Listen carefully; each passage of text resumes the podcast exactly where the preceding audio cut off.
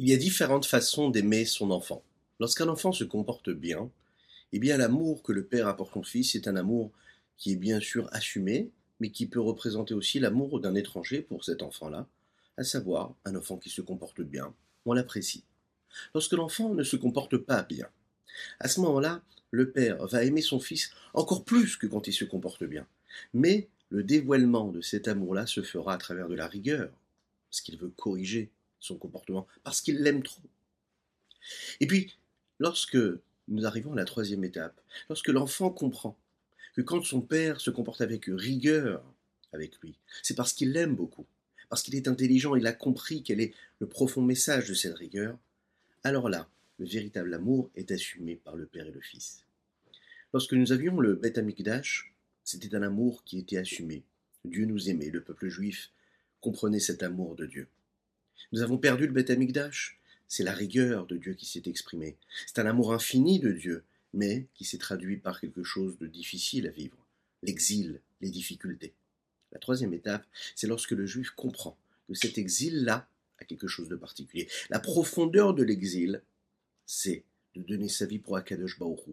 Même si on n'a pas le Beth Amikdash, même si on n'a pas tout ce qu'on aimerait avoir de manière visible, on se comporte comme il faut se comporter, alors à ce moment-là, ça nous amène à la venue de Mashiach, parce qu'on a compris le message de cet exil et on y voit la présence de Dieu.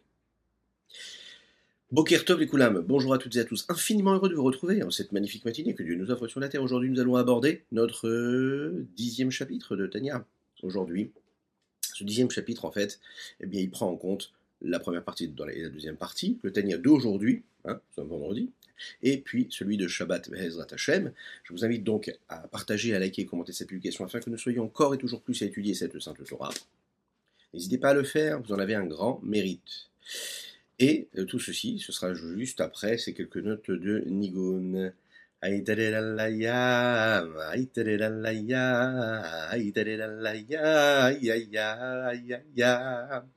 Hey da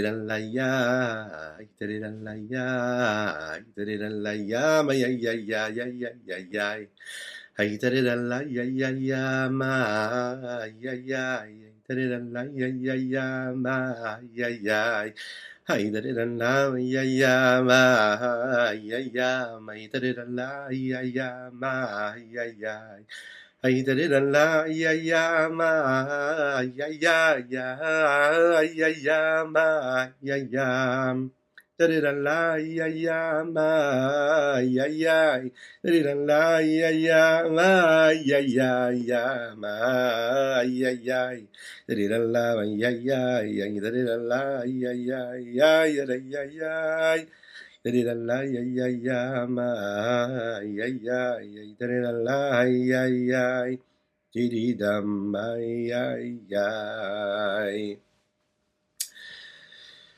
Nous allons parler de Tefila aujourd'hui. Nous allons parler de Teshuvah. Oui, parce que faire Tefila, c'est euh, faire la Tefila, c'est faire Teshuvah. Faire Teshuvah, c'est une forme de Tefila également. C'est une prière, c'est une demande. Nous demandons à Kadosh Baruch de nous pardonner nos fautes. Et la Tefila, c'est bien sûr demander à Kadosh Baruch, mais pas seulement.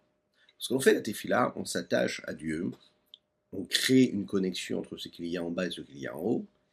On crée, nous allons voir cette échelle, ce fameux soulam là, qui est implanté à terre, en terre, mais qui se dirige vers le haut, vers Akadosh Et c'est ce qui nous permet une connexion véritable avec Dieu. Vous connaissez ce fameux verset qui nous amène vers le mois de Elul, là, Bezrat Hashem, dans un mois, parce qu'aujourd'hui nous sommes le Rosh Chodesh du mois de Av. Et on peut se préparer à ce mois de Elul, et on va le voir à travers ce que nous allons développer ici, et, les initiales euh, du, mot, de, ce verset, la Hanil et Dodi et Dodili, je suis à mon bien-aimé et mon bien-aimé est à moi, qui est le travail, l'investissement qu'un homme doit fournir pendant le mois de Elul, qui, crée ce, ce, rapport à double sens qu'il y a entre Akadosh Baruch bilatéral, entre Dieu et l'homme, l'homme et Dieu, euh, et un travail du bas vers le haut, un travail du haut vers le bas qui amène l'homme après ensuite à être pardonné par Dieu, à prendre sur lui le jour de la réalité céleste, le jour de Rosh etc. De quelle façon on doit faire cet échoua-là De quelle, façon on doit vivre cette téfila-là euh, Faire teshuva, c'est prendre conscience de nos égarements, de tout ce que nous avons fait de négatif. Alors est-ce que l'approche que nous devons avoir, c'est une approche euh, sérieuse? Oui, Est-ce que c'est une approche qui nous amène dans une forme de mélancolie triste? Oui. Est-ce qu'on doit investir dans cette mélancolie-là? Parce que oui, on est conscient de l'éloignement que nous, éprouvons pour Dieu. La réponse est non. Nous allons voir, Chassidoute va nous le dire ici, et particulièrement les enseignements du rabbi de Lubavitch qui expliquent ce que le rabbi Zalman attend de nous, à savoir de faire teshuva, mais dans la joie. Parce que notre travail aujourd'hui, en 5782, c'est de faire venir Machiar, et que faire venir Machiar, ça peut se faire à travers la joie. Et même lorsqu'on fait teshuva, et qu'on fait teshuva pour des erreurs qu'on aurait pu commettre, eh bien on doit le faire dans la joie la plus véritable. Mais ça, ça doit venir de nous, de chacune et chacun d'entre nous. C'est un travail qui doit être fourni par la personne elle-même. Dieu ne pourra pas le faire à notre place. Dieu il est miséricordieux, il est à notre écoute, il nous pardonne, mais on doit faire cet effort-là personnellement. On doit s'investir personnellement. Et de quelle façon? On ne peut pas imposer à quelqu'un le changement. Il faut que ça vienne de lui. Ok, vous connaissez cette fameuse histoire-là? Un jour, il y a un jeune homme, euh, c'était au 770, le Shiva du 770, où tous les étudiants étaient là-bas, étudier avec le rabbi de Lubavitch, à cette époque-là, les premières années. Et voilà qu'un jeune homme, vous savez qu'un baro yeshiva Lubavitch porte une kippa, porte une barbe. Pourquoi? Parce que garder la barbe, c'est permettre à l'influence et à la lumière céleste, telle que la Kabbalah nous le dit, d'apporter toutes les bénédictions qu'on est censé recevoir. Donc on ne touche pas à la barbe. Et voilà que ce jeune homme-là a du mal à garder sa barbe. Il ne garde pas sa barbe.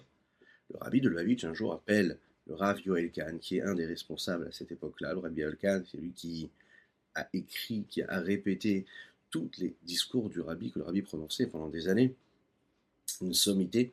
Et ce Rav Yoel Kahn, le rabbi lui a dit, va parler à ce jeune homme-là et euh, demande-lui, trouve les mots pour lui dire qu'il faut qu'il garde la barbe. Et le Rav Yoel Kahn va le voir, essaye de lui parler, et ce jeune homme-là n'en refuse, il, n'accepte pas. Euh, quand Rav Yoel Kahn insiste, il dit, ok, très bien, si vraiment c'est important pour le rabbi, je le ferai. Alors, je vais le faire et on verra comment le rabbi réagira. Si le rabbi réagit vraiment, alors à ce moment-là, je la garderai. Sinon, je ne la garde pas. Quelques jours, quelques semaines après, il devait fêter, célébrer son anniversaire, donc il décide de garder la barbe pendant ces quelques jours-là et de se présenter devant le rabbi pour avoir ses bénédictions en l'honneur de son anniversaire. Et le rabbi n'a pas du tout de réaction. Le rabbi ne lui parle pas du tout de sa barbe, il lui donne des bénédictions de son anniversaire, il lui parle sûrement de son étude de la Torah, de comment ça se passe à la yeshiva, etc. Cet élève-là est très surpris, déçu aussi, on ne lui a pas donné l'attention qu'il attendait, il sort de chez le rabbi et il va retirer sa barbe. Le rabbi, quelques jours après, euh, croise le rabbi Yoel et lui dit, mais alors, t'as pas réussi à faire en sorte que ce jeune homme-là garde sa barbe Voilà qu'il a encore enlevé sa barbe. Et le, le Rav lui dit, ben, apparemment, il a été déçu parce qu'il a vu que vous n'avez pas euh, prêté attention à son effort, vous n'avez rien dit. Donc, ça l'a découragé. Le rabbi lui a dit comme ça au Rav Yoel Khan à la Shalom, en montrant sa barbe. Il a dit Moi, ce que je veux, c'est qu'il ait une barbe, une barbe à lui, pas qu'il ait ma barbe. Je veux que ce soit sa barbe. Il faut que l'effort vienne de lui. Il ne faut pas qu'il le fasse pour moi, il faut qu'il le fasse pour lui. Lorsque l'on veut véritablement changer dans notre vie, lorsque l'on veut, on veut véritablement se transformer, évoluer véritablement, se sanctifier, se purifier, s'attacher à Kadosh Baruch dépasser l'état dans lequel on est, dépasser le niveau de vie, de spiritualité que nous avons. On veut assumer le changement, c'est quelque chose que l'on doit vivre profondément. On doit le vivre, ça doit venir de nous. On doit comprendre, on doit faire un travail personnel profond pour intégrer cette idée-là, pour le ressentir, pour avoir la conscience, pour que cela s'impose, que cela va de soi, que l'on agisse de cette façon-là ou d'une autre façon. Non pas parce qu'on nous l'a imposé, non pas parce que l'on a, on nous l'a, on nous l'a expliqué même, même si on nous a même expliqué l'importance que cela peut, avoir. À aucun moment ce ne doit être, être fait, pardon, pour l'autre. Ça doit être fait pour nous-mêmes c'est-à-dire assumé, compris dans la profondeur du sujet. Alors, dans l'éducation des enfants, pourtant, on éduque un enfant même quand il ne comprend pas à faire, à avoir des agissements, à avoir un comportement, à s'habiller d'une certaine façon, à parler d'une certaine façon. C'est ce qu'on appelle l'éducation. Parce qu'un enfant, dès le départ, vous le savez, un enfant, il est ramené au rave. Quand il est petit, vous savez, prenez un enfant de deux ans, il est très cruel. On a déjà abordé cette question-là. La chassidoute en parle aussi. L'enfant, oui, quand il naît, quand il est tout petit, on regarde, il n'y a pas plus cruel qu'un enfant. Il mord, il frappe, il prend les affaires des autres, il est jaloux, il est envieux, il est colérique. Euh, euh, oui, c'est assez particulier. Et oui, mais c'est le but des parents. Le but des parents, c'est d'éduquer les enfants. Donc, on va lui apprendre à grandir. Hein, on, va, on va le faire pousser comme il faut, et on va l'amener dans les bonnes directions. Donc oui, en effet, même s'il ne comprend pas aujourd'hui l'importance de ne pas mettre les doigts dans la prise, euh, on va quand même lui expliquer qu'il ne doit pas le faire. Même s'il ne comprend pas pourquoi aujourd'hui c'est important d'être bien habillé, proprement, de bien se tenir en société, eh bien, on va lui expliquer qu'il faut le faire. Euh, même si on va trouver ça bizarre autour, eh bien, on va lui faire une remarque. On va le remettre à sa place. On va l'éduquer. On va lui apprendre à vivre en société, à bien se comporter. Bon mais il ne comprend pas encore ce qui est bon ou pas. Il ne comprend même pas. Une personne qui est autour pourra vous dire Mais qu'est-ce que ça veut dire? Tu es trop dur avec tes enfants. Mais laisse-le. Hein. On vit dans une période, dans une société aujourd'hui où il faut surtout pas brusquer l'enfant, il faut surtout pas. Il faut le laisser s'épanouir tout seul. Faut qu'il ait sa vision des choses. Faux, totalement faux. Depuis que le monde est monde, la Torah nous le dit un enfant, il faut l'éduquer. Ça fait partie du devoir des parents, des professeurs. Alors attention, ça se fait avec amour, et l'enfant ressent que c'est avec amour. Mais éduquer, montrer la route, montrer le chemin, dire ça c'est oui, ça c'est non, ça c'est bien, ça c'est pas bien. Ah, qu'est-ce qu'il va faire que lui ensuite, quand il va grandir, il va comprendre dans la profondeur la nécessité de se comporter comme il faut, de porter une belle kippa, d'être habillé comme un bon juif, d'avoir une belle barbe, des choses comme ça.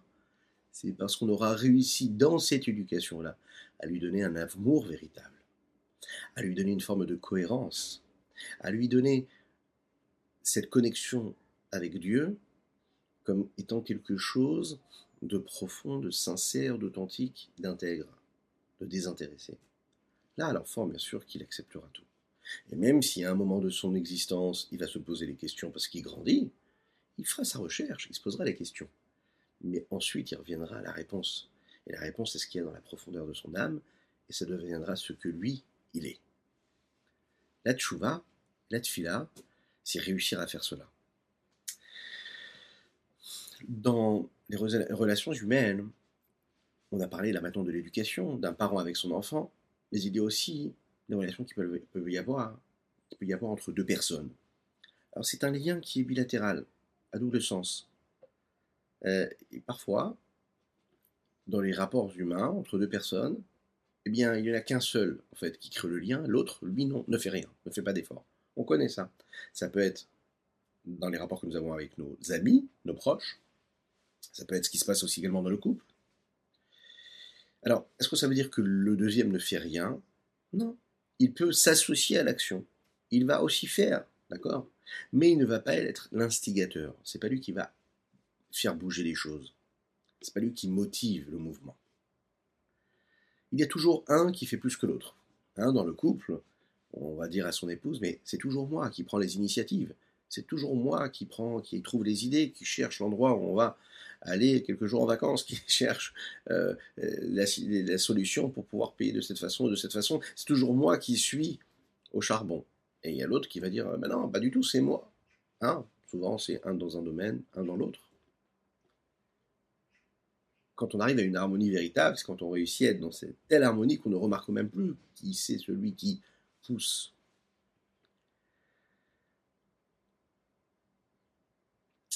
Pourquoi est-ce qu'il y en a un qui s'investit plus que l'autre dans un sujet? Pourquoi est-ce que celui qui motive, c'est lui et pas l'autre? Eh bien, il faut se rendre à l'évidence. Souvent, c'est parce qu'en fait, un des deux, une des deux personnes, ne se sent pas investi avec autant de force et de conviction que l'autre du sujet, de l'importance de l'acte. Un véritable lien, un véritable contact, un véritable rapport réel, lien fort, c'est un lien qui est capable d'être créé par deux personnes qui créent des relations, oui, bilatérales, mais qui sont des relations à double sens, réelles. Tu me donnes, je te donne, je te donne, tu me donnes. Ensemble, on construit c'est pas toujours le même qui fait tout. C'est pas un qui tire et l'autre qui suit. Même si ça soucie, il a pas de problème, je te suis. Parce qu'à un moment, ça devient trop difficile à porter. Pour l'un comme pour l'autre. Pour l'un, parce que c'est celui qui tire, et ça devient difficile de tirer. C'est fatigant. Et puis pour l'autre aussi, parce qu'à un moment, il se lève un matin, et je lui dis, oh ben, je suis pas investi, j'ai pas ma place. Je n'ai pas ma place, c'est lui qui fait tout. Alors, il est où mon moi? Où est-ce que je suis, moi, dans cette histoire? Donc il devient insatisfait, parce qu'en fait, ils ne se sont pas concernés. Ils ne se sont pas concernés, alors il ne sait pas quoi faire. Comment il fait? Comment il fait dans ces cas-là? Eh bien, il doit faire en sorte que ce lien-là, ce soit un lien qui soit à double sens. Ce qui est réel entre un homme et son prochain, entre un homme et son épouse, c'est également ce qu'il y a entre un homme et Akadosh Anil et Dodi et Dodili, ça représente justement cela. Je suis à mon bien-aimé, c'est-à-dire c'est le lien qu'il y a de l'homme qui vient de l'effort de l'homme, et de l'autre côté, le Dodili, c'est le lien qu'il y a de Akadosh de Dieu pour l'homme. C'est le lien qui vient du haut vers le bas et du bas vers le haut.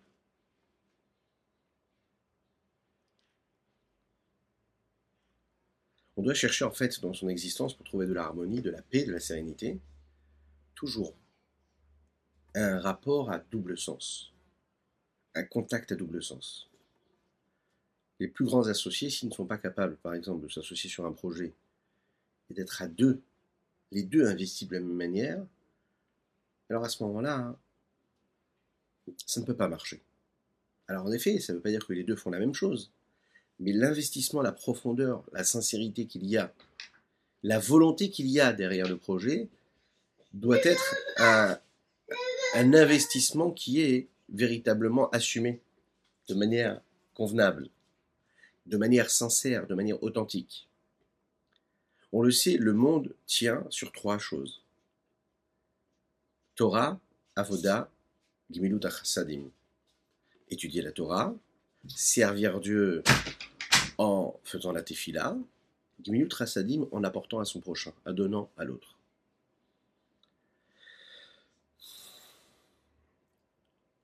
Dans les deux derniers cours, nous avons abordé la nécessité de faire teshuva de manière inférieure ou de manière supérieure. Teshuva tata et teshuva ila. Il y a deux façons de s'attacher à Dieu, du haut vers le bas et du bas vers le haut. Je prends Dieu avec moi du haut vers le bas, c'est-à-dire que je l'associe à ma vie, et puis je l'associe à ma vie, et puis je le suis partout où Dieu décide de m'emmener. Il y a l'attachement à Dieu qui vient du bas vers le haut, c'est quand l'homme réussit à investir en lui beaucoup d'efforts jusqu'à arriver à se changer complètement. Il fait un effort pour s'élever, pour créer un lien qui vient de lui vers le Créateur.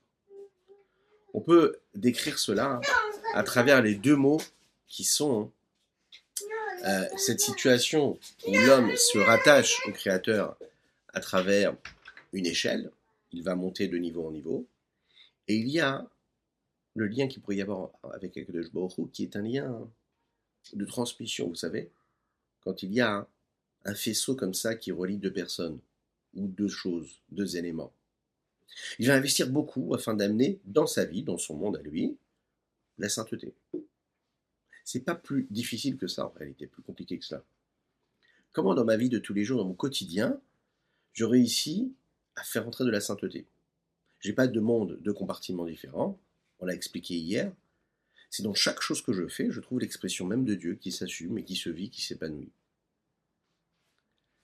Ça, c'est quand on prend quelque chose qui est en haut et qu'on le fait descendre vers le bas. Lorsqu'on prend une échelle qui, elle, est en bas et qui va vers le haut, puisqu'elle prend son assise en bas, c'est un processus qui est inverse. C'est-à-dire que l'homme sort de son quotidien, il sort de son état et il évolue, il se détache quelque part de ses contraintes, de sa petite vie, pour s'élever et monter vers le haut. Et ça, c'est différent.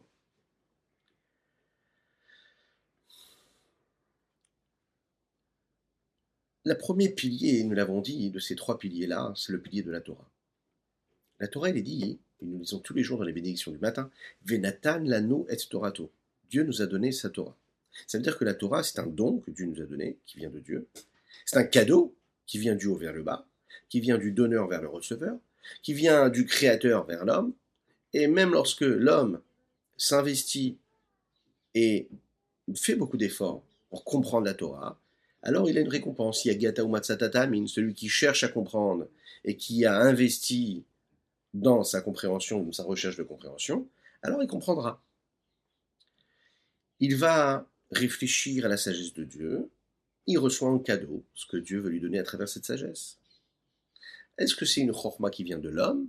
Non, l'homme se met en mouvement intellectuellement pour comprendre la sagesse de Dieu. Quand l'homme étudie la Torah, il devient donc ce moyen de transmission et il devient le moyen où va passer, va traverser la chorma de Dieu dans le monde en réalité. Quelque part, il devient le réceptacle, il devient l'outil. Hein. il devient l'outil. La chorma de Dieu, elle doit descendre dans le monde. Quand l'homme étudie, il devient en fait ce réceptacle qui va recevoir cette sagesse qui va venir dans le monde. Nous avons l'étape qui est celle euh, de la tfila, qui elle aussi, nous allons le voir, par définition, est ce que nous appelons le sulam ou c'est-à-dire cette échelle-là qui est en bas. Et nous avons le Gimilut Rasadim. Gimilut Rasadim, c'est ce troisième pilier. Lorsqu'un homme donne la tzedaka à celui qui en a besoin, en fait, à ce moment-là, il veut exprimer, il a un sentiment. Il ne sait pas pourquoi, il ressent le besoin d'aller aider quelqu'un. D'accord? Alors qu'est-ce qui s'exprime en lui? Bien sûr, ce sont des traits de caractère, c'est sa générosité qui s'exprime, sa bonté. Mais à ce moment-là, il devient le relais quelque part d'Akadosh Baruch de Dieu ici-bas sur terre. Quel relais? La dimension de bonté et de miséricorde qu'il y a chez Dieu et qui à ce moment-là passe à travers l'homme qui lui va avoir un acte de bonté. Lorsqu'on regarde les choses de manière plus globale, toutes les mitzvot, elles, dépendent et sont inclus dans ce pilier-là qui est Gmilut Rasadim, faire le bien, donner à l'autre.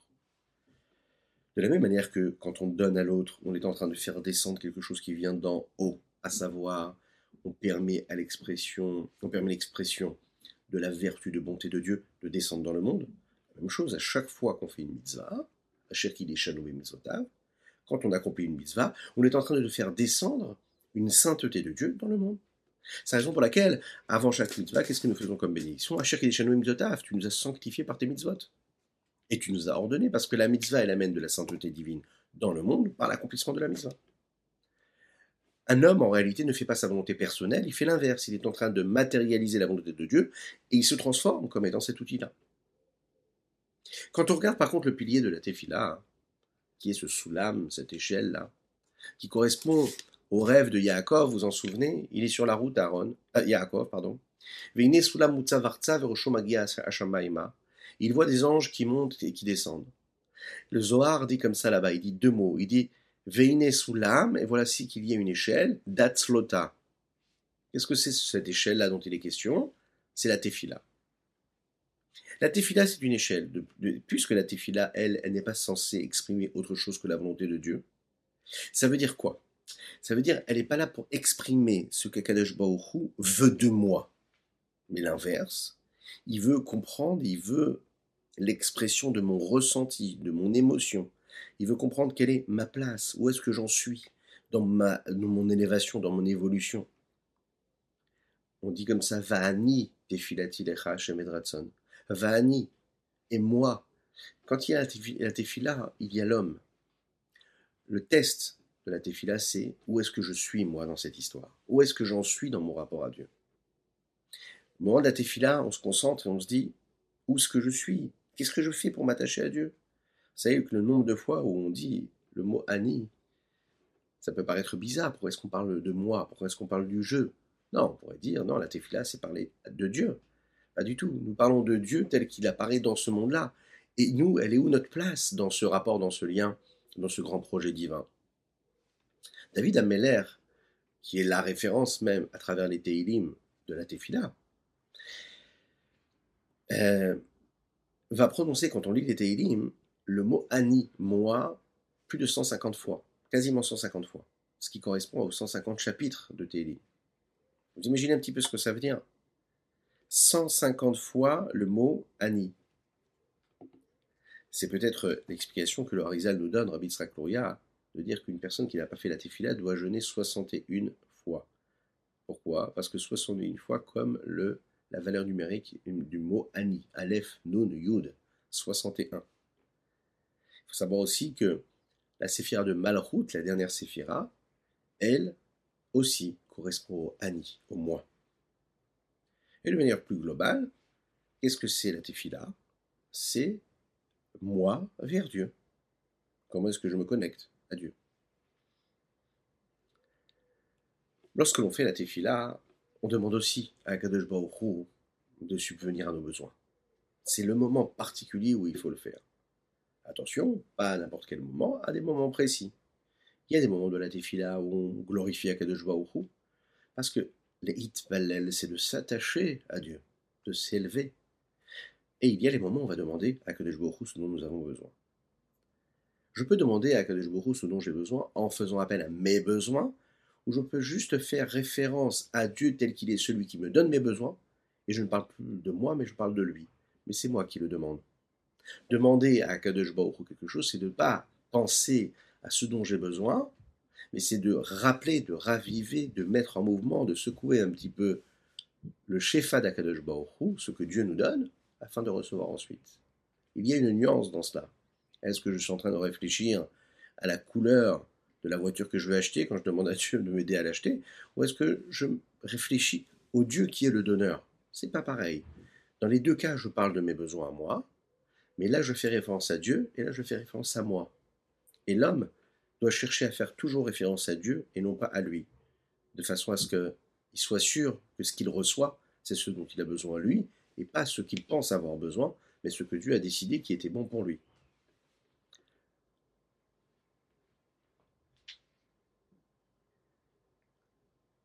Vahani Tefilati, je dois mettre toute ma personne dans cette Tefila. Donc, le mouvement, est du bas vers le haut je fais un travail et je m'investis et je m'élève. Dans le chapitre précédent, nous l'avons vu ensemble que l'attachement d'Akadosh Baruch qui s'exprime à travers l'étude de la Torah, à travers le don, à travers le partage, à travers la tzedaka, euh, nous permet en fait d'investir une vie et de transformer notre existence de manière considérable mais elle peut nous permettre parfois d'oublier le travail du bas vers le haut. C'est-à-dire que, pas obligatoirement qu'il y aura un véritable changement dans ce que je suis, un travail sur mes traits de caractère. Je vais faire quelque chose, je vais étudier quelque chose. Mais il est probable que cette partie intellectuelle qui est mise en mouvement, ou même cette partie émotionnelle qui est mise en mouvement lorsque je fais un acte de bonté, ne me transforme pas réellement cet acte de bonté peut être l'expression d'une vertu qui est en moi, mais pas quelque chose qui vient d'un travail personnel, d'un effort du bas vers le haut, de changement. Il est probable que ma personne ne soit pas encore un réceptacle qui permettra l'attachement à Dieu véritable. Je peux être complètement détaché de Dieu. Détaché de Dieu. Comme cet homme qui a la foi en Dieu, qui a la foi, mais qui dans ses agissements peut faire l'inverse. On peut avoir la émouna, on peut avoir la foi, mais pas faire ce qu'il faut. Un jour, le rabbi de Lubavitch, pendant une doute, il y a une personne qui est passée. Il faisait les chaïm et les gens passaient, ils échangeaient quelques mots avec le rabbi, souvent lorsqu'il y avait des invités qui venaient de l'extérieur. Et le rabbi de Lubavitch s'est exprimé ainsi en disant et en parlant de ce qu'est la Emouna. Il a dit comme ça. Dans le dollar, aux États-Unis, il y a une phrase très intéressante. Il a marqué comme ça. In God we trust. En Dieu, nous croyons. Ok. Le rabbi lui a dit, regarde, il y a un autre mot en anglais qui parle de la foi, de la croyance. C'est believe. I believe. Je crois. Quelle est la différence entre les deux? C'est que believe, c'est croire en quelque chose, mais pouvoir faire l'inverse de ce en quoi on croit. Trust, c'est donner sa vie pour ce, ce à quoi on croit. Sur le dollar, c'est marqué ainsi. Alors le rabbi a plus forte raison un juif. Comment est-ce qu'il doit vivre sa Torah? Comment est-ce qu'il doit vivre sa foi en Dieu? Ce qu'on veut dire ici, c'est que une God we ça veut dire je crois en Dieu, mais ça veut dire que je suis capable de donner ma vie pour cette foi-là. C'est ce qui est marqué sur un billet. Hein. Alors, raison nous dans notre vie.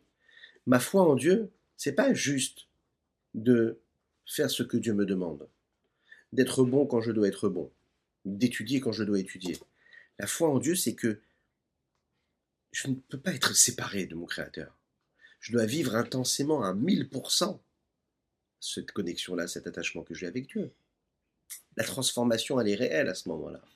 Je vis cette foi en Dieu. Je me bats pour ça. C'est mon obsession. Je donne ma vie pour ça. Je suis sur le, front. Je ne suis pas en train d'analyser analyser comment je vais combattre. Je suis sur le front, je suis sur le fil. Et c'est difficile. Et je tombe et je me relève et je me bats et je sais que j'ai un combat à mener. Pas parce que la vie, ça doit être des contraintes et des combats négatifs. Non, pas du tout. Au contraire. Parce que c'est ce qui me permet d'évoluer, de grandir, de grandir, de grandir. Parce que je suis dans ce message-là qui est juste, c'est pas juste je crois et j'ai une vie à part, non, c'est que ma foi, c'est ce que je suis. Alors comment est-ce qu'on réussit à le faire et à vivre cela? On va le voir tout de suite dans les mots du Tanya, en prenant le début de ce verset-là, de, ce chapitre-là, le chapitre 10. Echaim, Echaim.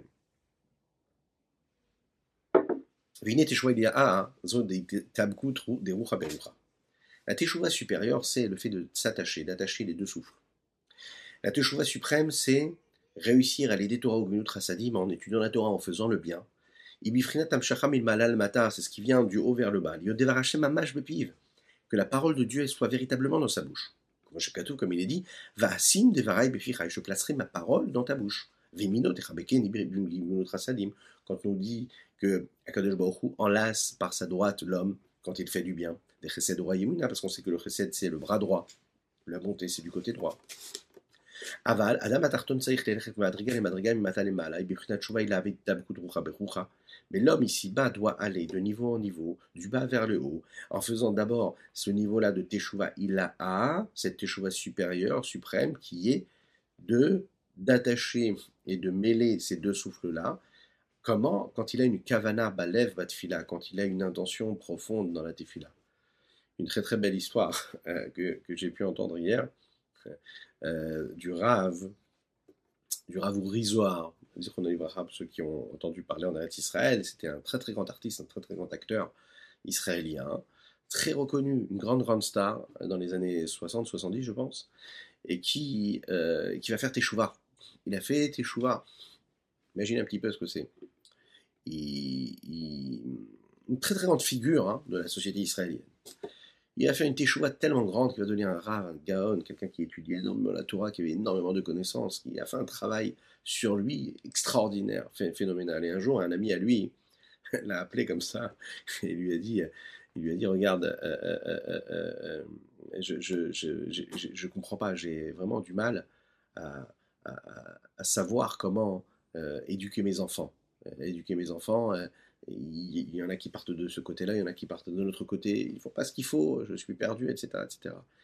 Et ce, ce Rav lui avait dit, peu importe ce que ton enfant il fait, tu dois toujours te rappeler d'une chose, c'est que quand il rentre le soir, même s'il va rentrer tard, Dieu nous en préserve, mais si ça arrive, il faut qu'il y ait à table une petite, petite assiette avec un repas chaud ou des biscuits, au choix. Peu importe là, et qu'il y ait un bon un bon verre, que tu puisses l'attendre avec un sourire, en lui donnant un bon café au lait, en lui donnant un bon chocolat chaud en fonction de ses goûts, et qu'il sente l'amour que tu vas pouvoir lui donner à ce moment-là. Bravo Zohar, il dit comme ça que l'amour qu'on va donner à son enfant, il est tellement grand, tellement puissant, mais qu'en fait, peu importe ce qui va se passer, peu importe le cheminement que cet enfant va faire, la seule chose qu'il se souviendra, c'est de ce petit verre chaud que tu lui as proposé ou de ce repas qu'il attendait lorsqu'il venait de l'extérieur. Ce, qui, fait penser, quand on parle de la tefila ici,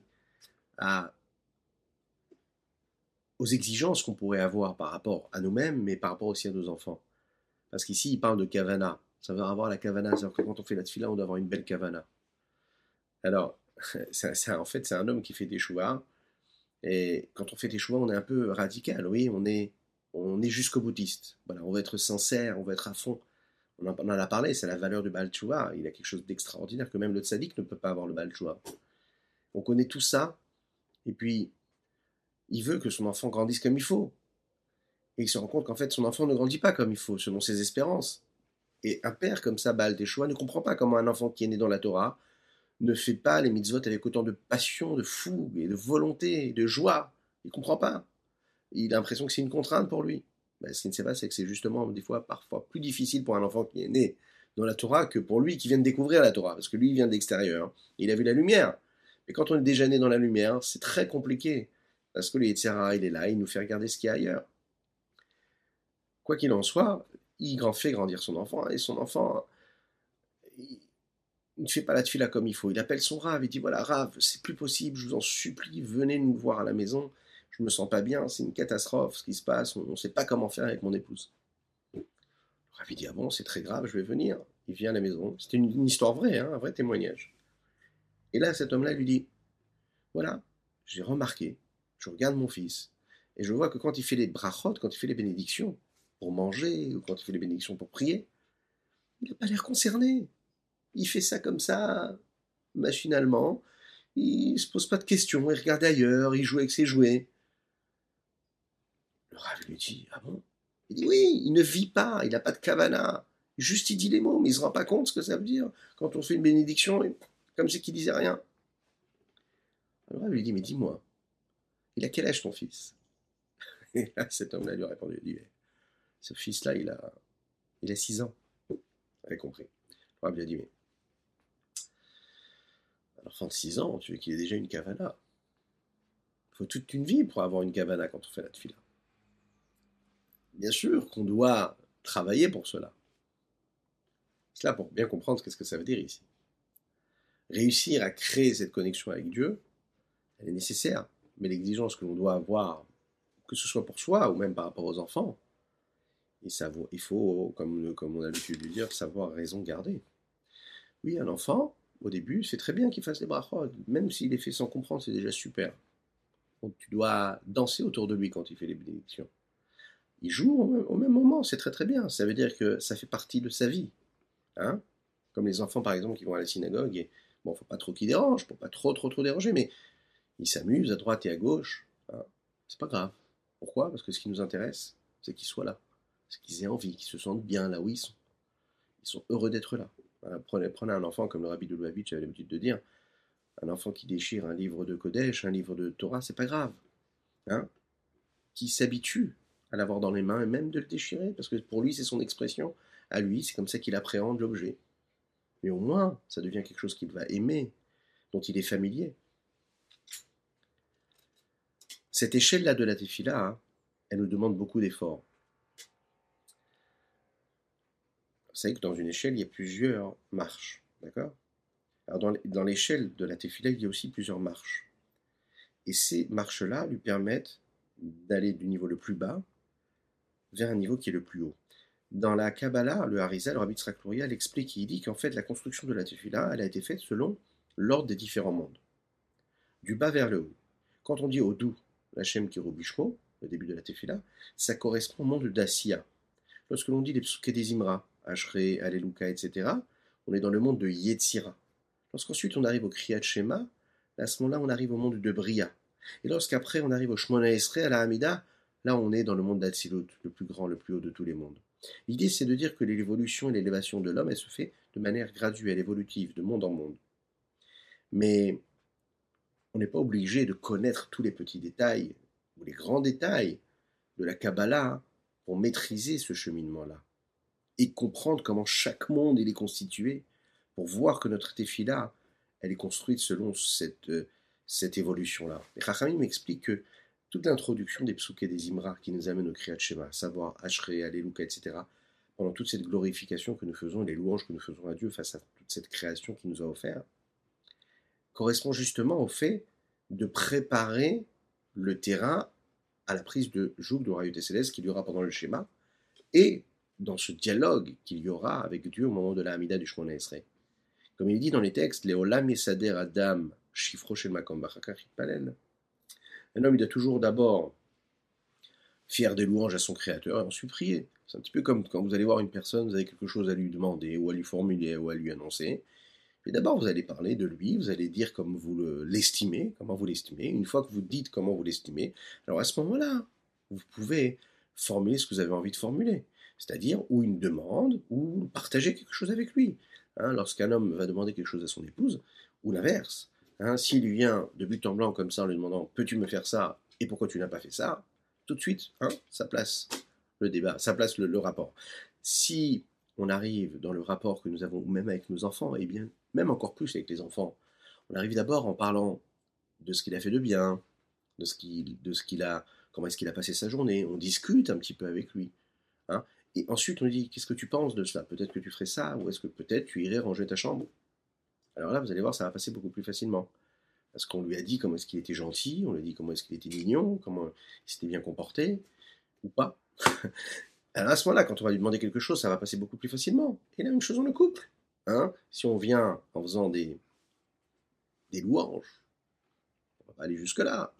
En tout cas, on va avoir une bonne critique, on va avoir un, beau, un, joli mot, une, bonne, une bonne remarque, une bonne critique, eh bien, ensuite, on pourra demander ou, partager quelque chose de manière beaucoup plus facile, parce qu'on a installé un rapport. quelle va remettre plus forte raison pour Akadosh Baruch On vient prier Dieu, eh bien de d'abord bien mettre en ordre nos louanges, dire qui il est, prendre conscience de qui. C'est lui qui crée le monde, c'est lui qui crée les minéraux, les végétaux, les animaux, les hommes. Euh, c'est lui qui est dans sa grandeur. Marabouma, Hashem, comment c'est puissant, c'est grand, tout ce que tu fais, tout ce que tu crées. Ton infinie grandeur. Et là, à ce moment-là, on peut dire, ok, Dieu, je m'attache à toi, je prends le joug de la céleste.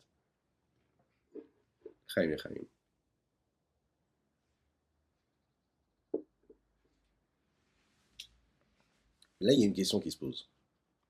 Quand on parle d'un enfant avec ses parents, quand on parle d'une épouse face à son mari ou d'un mari face à son épouse, quand on parle même d'une personne de pouvoir, quand on parle de quelqu'un qui doit parler à son patron, qui doit lui demander quelque chose, quand on parle de quelqu'un qui doit demander quelque chose au maire de la ville, au président de son pays, au roi, on peut comprendre qu'on a besoin de faire des louanges. Mais quand on parle de Dieu, est-ce que vraiment Dieu a besoin qu'on le glorifie? Est-ce que Dieu a besoin de nos louanges? Pour s'exprimer en tant que roi, pour être le roi. C'est quand même curieux. Et le rabbi Shonzalman de l'expliquer dans ses textes, particulièrement dans le Torah Or de la Parashat Vaïri. Qu'Akadash Borou n'a pas besoin, en réalité, de nous.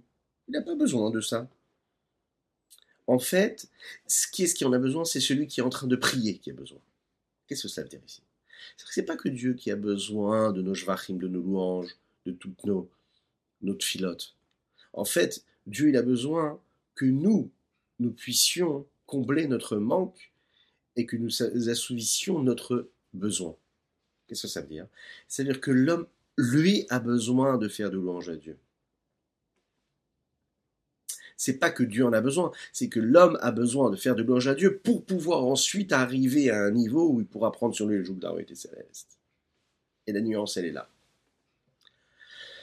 La nuance, elle est là, et c'est ça qui est différent entre Dieu et un roi, Dieu et le maire de la ville, Dieu et le patron, Dieu et l'homme face à son épouse, ou l'épouse face à son mari, Dieu et l'homme face à son enfant. Pourquoi est-ce qu'on a besoin de faire de louanges? Parce que nous, nous en avons besoin, parce que notre but ultime, c'est quoi? C'est d'aimer Dieu. Maintenant, pour aimer Dieu, il faut que je sois conscient de qui il est Dieu. Donc, je parle de sa grandeur. Dieu, il a besoin de moi, une petite créature insignifiante. Il n'a pas besoin de moi. Mais dans son grand projet, moi, j'ai besoin de prendre conscience de qui il est pour pouvoir ensuite, pour pouvoir l'aimer comme il faut. Si je ne suis pas capable de savoir qui il est, je ne peux pas l'aimer comme il faut. Et c'est ce qui nous permet de trouver aussi une forme de réponse par rapport au couple, ou même par rapport à l'enfant.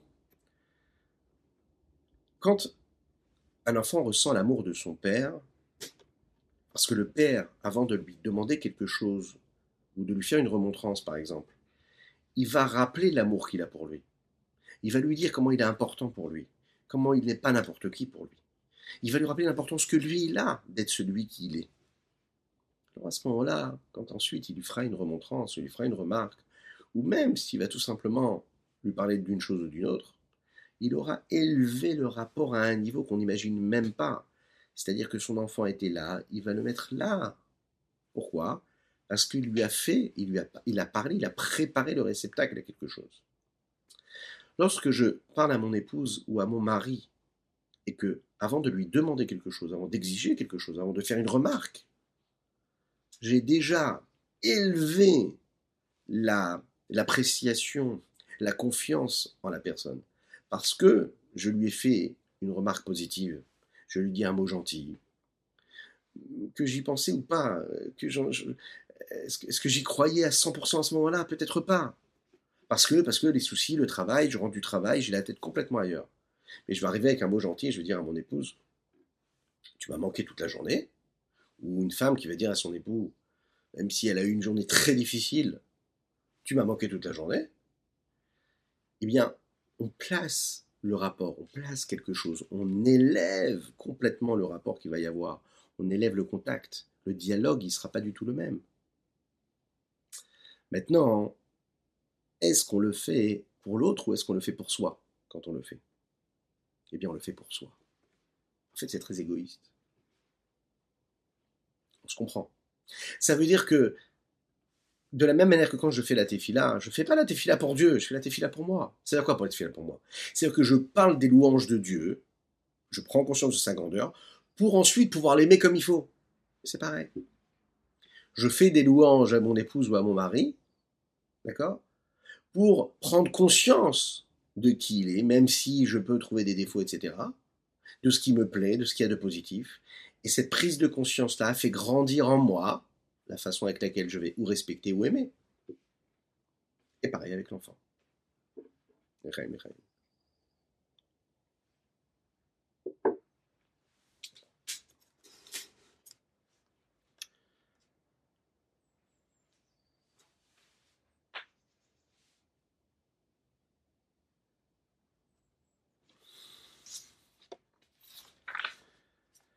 Ou bifrat du Kriyat Shema ou bichoté, précisément et particulièrement quand on lit le Kriyat Shema et toutes ses bénédictions. Qui de l'omar ve'afta v'evra b'chol avshecha ve'gomer be'emet la'amito. On nous demande d'aimer Dieu comme il faut, c'est-à-dire de l'aimer de tout notre cœur, de toute l'âme, de, tout, de toute notre âme, avec une véritable vérité, hein, si ça peut se dire comme ça.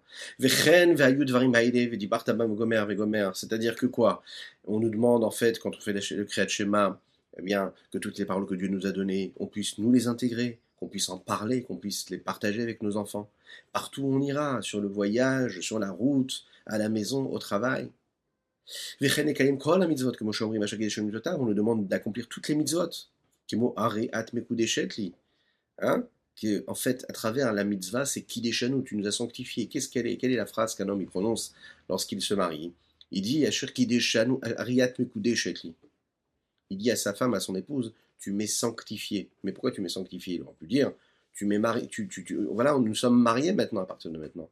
Non, tu m'es consacré, tu m'es sanctifié. Vous imaginez ce que ça veut dire? Ça veut dire qu'ici il s'agit de Kdusha. Et que quand on fait une mitzvah, quand on fait une bracha et qu'on dit à Cher Kideshanu ben mitzvotav, on dit à Kadosh Baruch tu nous as sanctifié par cette mitzvah-là, on est en train de quoi?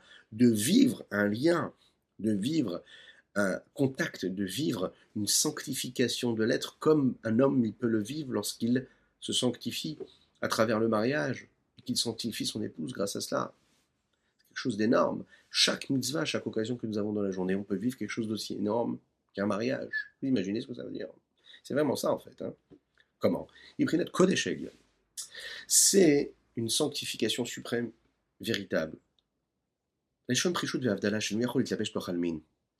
Quand nous parlons de Kodesh de Dieu, c'est le fait qu'il soit séparé du reste.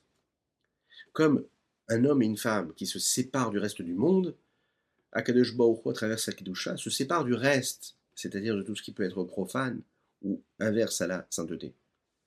A priori, chez nous, Yachol et Tabesh qui ne pourrait pas en réalité s'habiller dans les mondes là, Mishul Dekula parce qu'Akadosh Baruch devant lui, rien n'est considéré. Et la Bifrinat Sovev Kolalmin, si ce n'est que par ce niveau-là de Sovev, de de, présence et de lumière qui entoure les différents mondes. Ou Retson à travers sa volonté supérieure et suprême, etc. Comme comme nous l'avons dit et expliqué dans le chapitre 46. Après la tefila aussi, nous disons cela. Nous devons absolument nous, quand on dit après la tefila, c'est-à-dire après la Hamida, hein, dans les versets que nous disons juste après, les psaumes que nous rappelons, on dit Elecha Hashem ça, c'est vers toi que j'élèverai mon âme. C'est-à-dire de s'attacher à Kadosh Baruch tous les jours. Kolayom Bechule. וכל זה ידעו שלה על ידי התבוננות בגדולת אינסוף ברוך בהעמקת הדת בשתיים לפניה et tout ça, on peut l'atteindre, ce niveau-là, parce qu'on a eu une réflexion qui était belle, qui était grande, et qu'on a réfléchi à l'infini du Saint béni soit-il, en approfondissant la sagesse qui était nécessaire et la conscience que l'on peut retrouver dans les deux premières bénédictions qui sont avant la, lecture du schéma, et les bénédictions qui sont après le schéma, ou bien Psuke des Imra, d'accord, comme nous l'avons dit, tous les psaumes que nous prononçons avant d'arriver au schéma Israël. Une belle histoire. En fait, il faut monter et descendre en même temps, quelque part sur cette échelle. Comment? Reb Binyamin Kletzker, Rabbi Binyamin, qui lui était un vendeur de bois. C'était un commerçant qui vendait beaucoup de bois. Et on l'appelait comme ça parce qu'il avait quelque chose de particulier. Reb Binyamin, c'est un très très grand chassid. Un homme que quand il faisait la tefila, la tefila en fait elle durait des heures, des heures quantitatives et qualitatives. C'est-à-dire qu'il priait avec un attachement, avec une, une ferveur phénoménale, une concentration phénoménale. À tel point qu'au moment où il faisait la tefila, il ne savait même pas ce qui se passait autour de lui. Un jour, Rabbi Shlomo de Karlin est arrivé avec un de ses élèves dans le Beth du Admour Azaken. Rabbi Shlomo de Karlin a vu cela et il a, il a, il a, il a fait, il, parlait positivement hein, de, son élève et il disait voilà, mon élève à moi a eu le mérite de vivre le dévoilement d'Eliaou à Navi. En réponse à cela, le Admorazaken Rabbi Shnor Zalman a montré du doigt ce Reb Binyamin Klesker, là, ce vendeur de bois, et qui était en plein milieu de la tefila de Shmona Esrei, la Hamida, et il a regardé comme ça, il a dit voilà, chez Reb Binyamin, tu peux voir ici le dévoilement de la Yechida chez Benefesh. Qu'est-ce que c'est chez Yechida chez C'est la partie la plus élevée de l'âme. On sait que l'âme est dotée de cinq dévoilements. Nefesh, Ruach, Neshama, Chaya, Yechida. Et Yechida, c'est ce qu'il y a de plus profond, ce qui nous relie à Kadosh Baruch c'est ce qui nous relie à quelque chose d'infini, le niveau le plus élevé de l'âme.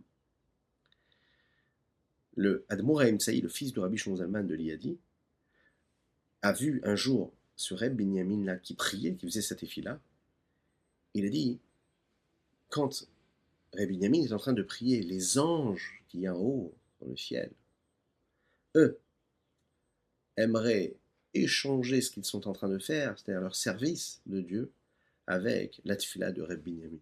Imaginez ce que ça veut dire. Maintenant, on ne parle pas d'un homme qui était un sadique ou d'un grand rap ou quoi que ce soit. On parle d'une personne qui avait un métier, c'était de vendre du vin, de, vendre du bois. Les il est arrivé ici le vin?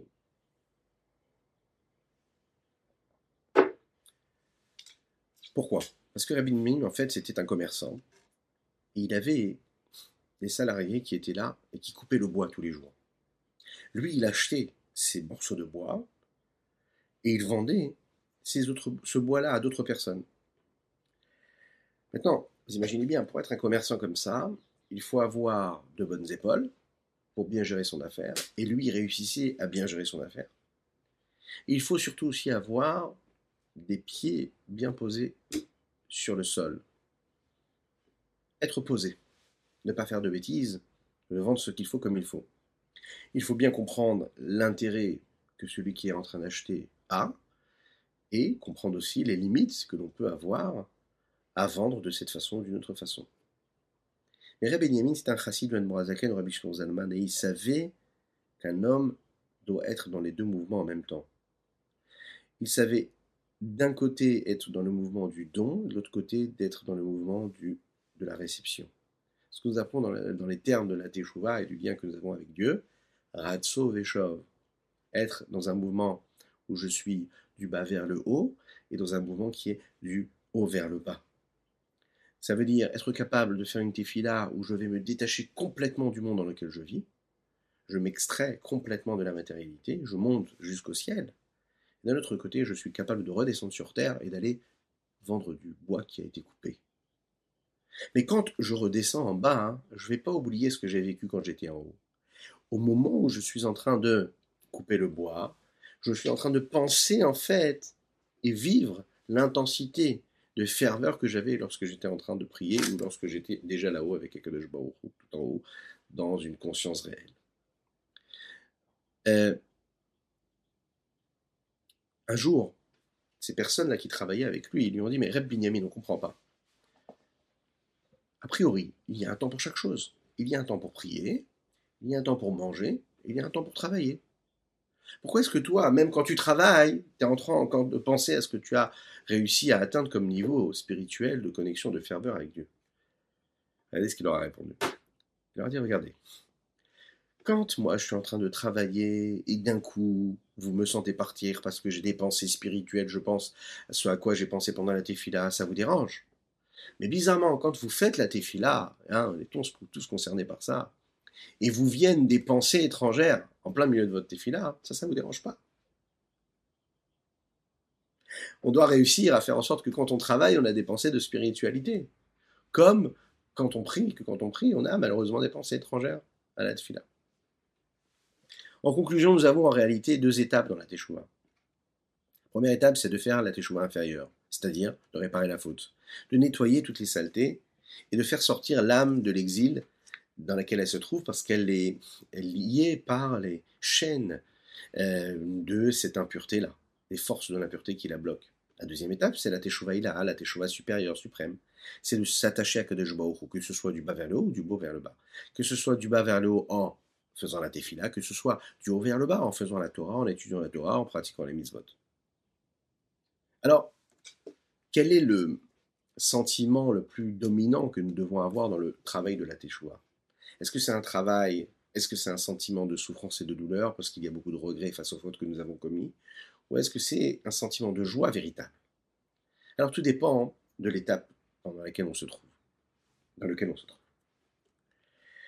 Si un homme est dans la première étape, c'est-à-dire la réparation de la faute à travers la teshuva tata'a, la teshuva inférieure, alors on peut comprendre que son sentiment essentiel, c'est, principal, hein, c'est la douleur, la souffrance, c'est le regret sur toutes les mauvaises actions.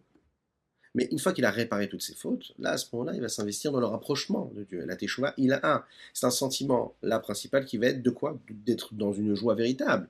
De se dire, j'ai le mérite de m'attacher à Dieu, peu importe ce que j'ai fait avant. Le problème, c'est que l'homme, il peut fauter encore une fois. Et chaque fois, il va revivre ces mêmes deux étapes. D'un côté, le regret et ensuite la joie. D'un côté, le regret et ensuite la joie. C'est la raison pour laquelle, par rapport à ce sentiment-là, il est dit que quand on fait la tefila, dans le Talmud, Brachot, il est dit Un homme, il va faire la tefila, il faut qu'il fasse la tefila en ayant une tête bien lourde. Ça veut dire quoi? Ça veut dire que avoir une tranquillité, avoir une certaine tranquillité, une sérénité dans sa tête, pour pouvoir prier. Ça veut dire quoi? Une forme de soumission. Tu, es conscient de qui tu viens prier. Tu viens pas prier comme ça avec frivolité. Non, tu as un sérieux véritable. Tu dis je vais prier le roi des rois, que de. Mais d'un autre côté, dans la même partie du, Talmud, dans le traité Talmud de Brachot, il dit On ne s'apprête à prier que quand on est dans la simra, dans un sentiment de joie. Bah alors, comment? Comment est-ce qu'on peut être dans une forme de soumission, ce que nous appelons la arna'a, et en même temps être dans la joie? Mais c'est deux sentiments qui sont totalement contraires, a priori. Hein et la réponse, elle est comme ça. Il y a deux étapes. La tefila elle-même, elle a pour but le rapprochement avec Hachem. Elle a pour but de s'attacher avec Hachem. C'est la teshuva le retour suprême vers Dieu. C'est-à-dire que j'ai une joie phénoménale d'être conscient que je suis dans les mains d'Hachem, que je m'attache à Kadosh Baruch à travers les mots que je suis en train de prononcer dans la tefila. Donc c'est une simra véritable, une véritable joie. On sait aussi que la shrina ne peut résider s'il n'y a pas de simra. La shrina ne réside pas quand il y a de la tristesse, que Dieu nous en préserve. La shrina, elle peut résider quand il y a de la joie. Alors, c'est à quel moment qu'on doit subir cette souffrance-là que nous avons et vivre cette souffrance que nous avons face aux fautes que nous avons pu commettre? Alors les Chachamim nous disent, eh bien ça, sache bien que c'est pas pendant la tfila, ça peut être fait uniquement avant la tfila.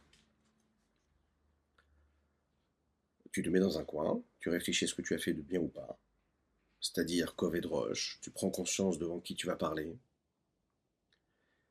Et après cela, tu vas passer à une étape où tu vas prier avec la joie. C'est la raison pour laquelle cette étape-là qui nous introduit à la tefila, hein, c'est pas juste avant de faire la tefila le jour même, c'est quelque chose qui doit être vécu la veille, avant d'aller dormir. Tu prends conscience de tes erreurs, tu fais créer Shema Shalamita, tu réfléchis, tu fais un bilan sur tout ce que tu as fait de bien ou pas, où est-ce que tu en es dans ta vie, tu mets de l'ordre dans ton existence, et le lendemain, quand tu te lèves, automatiquement, tu es super heureux, parce que tu as la possibilité de t'attacher à Dieu. Et là, à ce moment-là, tu peux danser et chanter. Et dans les mots pour conclure. Puisque la tefila, c'est la teshuva ila suprême, il faut quand même l'introduire et, la faire précéder par la teshuva tata. C'est que les Khamim disaient, rashi, rashi dit achna'a, c'est la soumission. La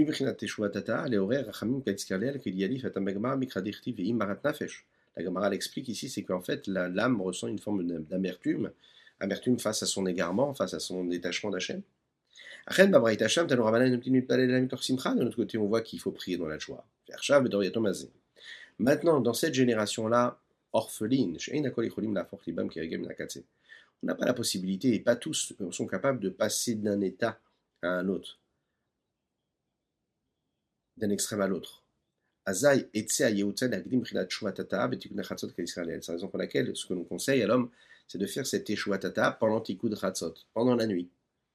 Comme on l'a dit plus haut. Et celui qui ne peut pas faire ça chaque nuit, au moins il fera ça au moins une seule fois dans la semaine avant Shabbat, jeudi soir. Comme c'est connu pour ceux qui le savent. Shabbat, on sait que le jour de Shabbat, c'est justement Simcha Mitzvah, la joie véritable, une un retour supérieur, suprême qui est fait dans la joie. Puisque si on regarde bien les mots, ici, le mot Shabbat est constitué de la lettre Shin, de la lettre Bet, de la lettre Tav, et ce qui correspond également à un autre mot qui est Tachev Enosh, Tachev, Tachev, revenir, comme Teshuvah, Tav, Shin, Bet, les mêmes mots. Qui veut Shabbat, parce que le jour de Shabbat, tous les mondes montent à leur source rouler, etc. Bifrat de la Shabbat précisément et particulièrement les tefilot du jour de Shabbat. Parce qu'on peut comprendre ce qui a été écrit. Shuva Elai.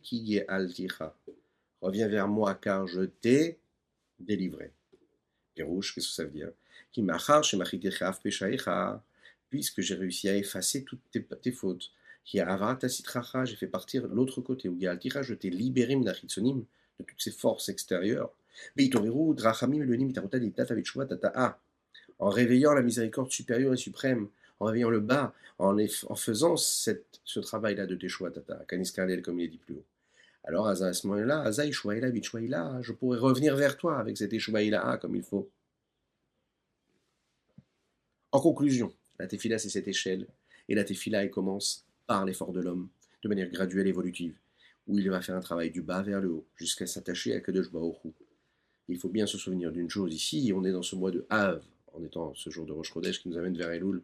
Il faut déjà se préparer maintenant à arriver à cela. Comme ça, quand on arrive au mois de Elul et ensuite, pendant les fêtes de Tishri, sera déjà arrivé à un niveau qui sera très très très très élevé d'intensité et de lien avec Hachem. Que Dieu vous bénisse et qu'il vous protège. Nous avons conclu ici notre dixième chapitre de la Higuerette et Teshuvah. Je vous souhaite un excellent Shabbat, pour ceux qui nous regardent avant Shabbat, euh, de joie véritable, et de Teshuvah justement, une véritable euh, expérience d'évolution et d'élévation vers Dieu. Que Dieu vous bénisse dans tous les protège, dans, dans, dans, tous les domaines, et qui vous protège, qui vous bénisse dans tous les domaines matériels et spirituels, dans l'abondance, Bezrat Hashem. Et bien sûr, je ne sais pas si on l'a rappelé, nous étudions pour la Refoua chez le Madavram Nissim Ben Sultana, ou les Nishmat, Aviu Morir Ben Isser, Alav Shalom. À bientôt. Shabbat Shalom.